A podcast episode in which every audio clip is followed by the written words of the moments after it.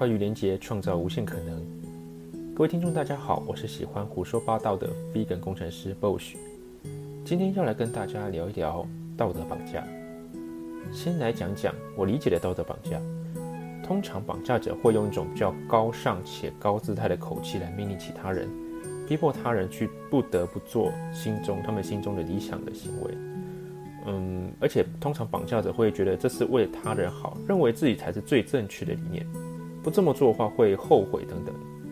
举一个蛮长的例子吧，呃，父母总是会认为我们喜欢去挥霍金钱和时间，他们认为不应该在没意义的人事物上面浪费资源。那常常会听到他们说，如果现在年轻不改进，老了就要后悔等等这样的话语。在我们的立场，或许会觉得他们说的是对的。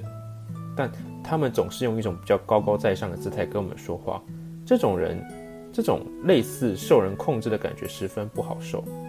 也有一种可能就是自己的花费，我们并不认为这是在浪费，因为有些事情是真的需要趁年轻的时候去做。以我为例，我就喜欢去挑战不一样的活动体验啊，去参加暴食啊，参加铁人，不一样的生活等等。也有可能是今年我想利用假日去不一样的地方吃好吃的美食。体验不一样的在地生活等等，但相对于心态保守的人，会觉得这就是在浪费时间、浪费金钱。听到这边，听众应该会对道德绑架者保持一种排斥的心态。哎，等一下，先别急着抱怨，在其他方面，或许我们也是加害人之一。其实我也是近半年才意识到自己也是道德绑架者。以我自己为例，本身有在接触基地训练与体能训练。嗯，怪兽训练中心的何老师曾经在 YouTube 或 Pocket 上面多次呼吁，激励训练对于我们抗老化实质上有很大帮助。在节目上也常引用科学期刊论文、实验方法，以自身教学经验来证明。而我本身就是崇尚这种应用在日常生活以及运动场上的多功能训练。嗯，就会觉得这个是每个人此生必修的一个重大课题。在某些层面上，我们确实会受到非激励训练派的质疑。还被认为为何浪费金钱去健身房缴月费，去公园跑步不也是一样在运动吗？等这种反对的意见，这声音此起彼落。但在我们分享认为我们所谓的专业领域知识的时候呢，是不是也一种用非他不可的高姿态来应对？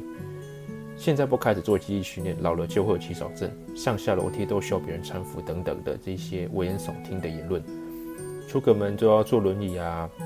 让人家这种畏惧的言辞出现，在谈判上挟之以威、授之以欲的这种论述方式，或许让人会有权威的感觉，但要人打从心底的幸福并遵照自己的想法去执行，我不认为这是一个最佳的方法。到头来，或许对方会觉得这是跟讨厌指教的一样的心态来看待自己，甚至不会与自己往来。大家都说环境很重要，就如同孟母三迁的故事提到，孟子的母亲为激励孟子勤奋好学，曾为选择环境而搬家三次，造就他成为战国时期儒家思想代表人物之一。由此可见环境的重要性。想想网络上是否流传一些有趣的事情？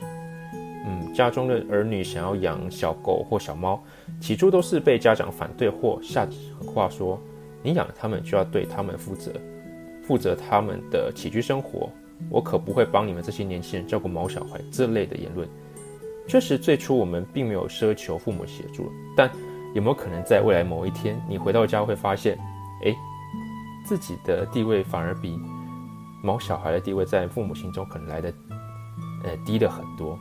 到头来还会疑惑，诶，谁才是你们儿女呢？而另一个例子就是一位健身教练协助家长。来运动的一种方式，他是直接在家里摆一个 home gym。诶，home gym 是什么？就是简单来讲，他是在家里架一个诶深蹲架跟举重板、举举重的那种硬举板放在家里，让他可以在家可以做训练。一开始他其实也没有去推他父母做如何使用这些器材，也没有强调运动会造成什么样问题之类的，单纯想说，呃，我可能下雨天不想去健身房，也可以在家里做训练。那也不用每次都到了上班地方还要去人挤人之类的。嗯，那位教练的初衷本是如此的单纯。那就在某一天，那位教练的母亲就突然想要开始运动，并想要了解深蹲硬举怎么操作，让身为教练的儿子开始教导他。就以上例子可以知道，不强求或不胁迫等方式，其实比一开始目的性极强的推销式做法，这样来的比你其他人、其他人、其他方式更容易让人入坑。再来想讲我自己的一个例子，呃，我最近会在自己的私人社群上面呢，会分享我喜爱的 vegan 美食，然后也会真的带一些朋友去试试这些餐点，几乎每个人都。反应十分正向，还问我说何时还会再揪团，他们也想掺一脚。嗯，他也表示说一星期其实有几天吃素，他们是可以接受的。而且现在素食已经打破很多人对于传统的料理方式，也更模糊了素食素食者跟荤食者的界限，让彼此在聚餐上面有更有的更多的选项。总结一下今天的内容：被道德绑架的人，不管有没有接受对方的意见。在心理层面上，可能都会造成一些不适感。不要强灌自己的想法给他人，保持自己的生活步调，总有一天结果会令人心满意足的。而且这样的心态，其实你在过生活也比较好过，也不用去过于担心。呃，你这样子的理念没有传达出去。接下来来到今日的 Vegan 分享单元：无肉新生活推广协会主办的活动——台中飞旅行。结合台中十六家 vegan 店家，从美食到日用品，从正餐到下午茶，选物店。而今天我要介绍的是台中飞旅行的旭麦舒食拉面。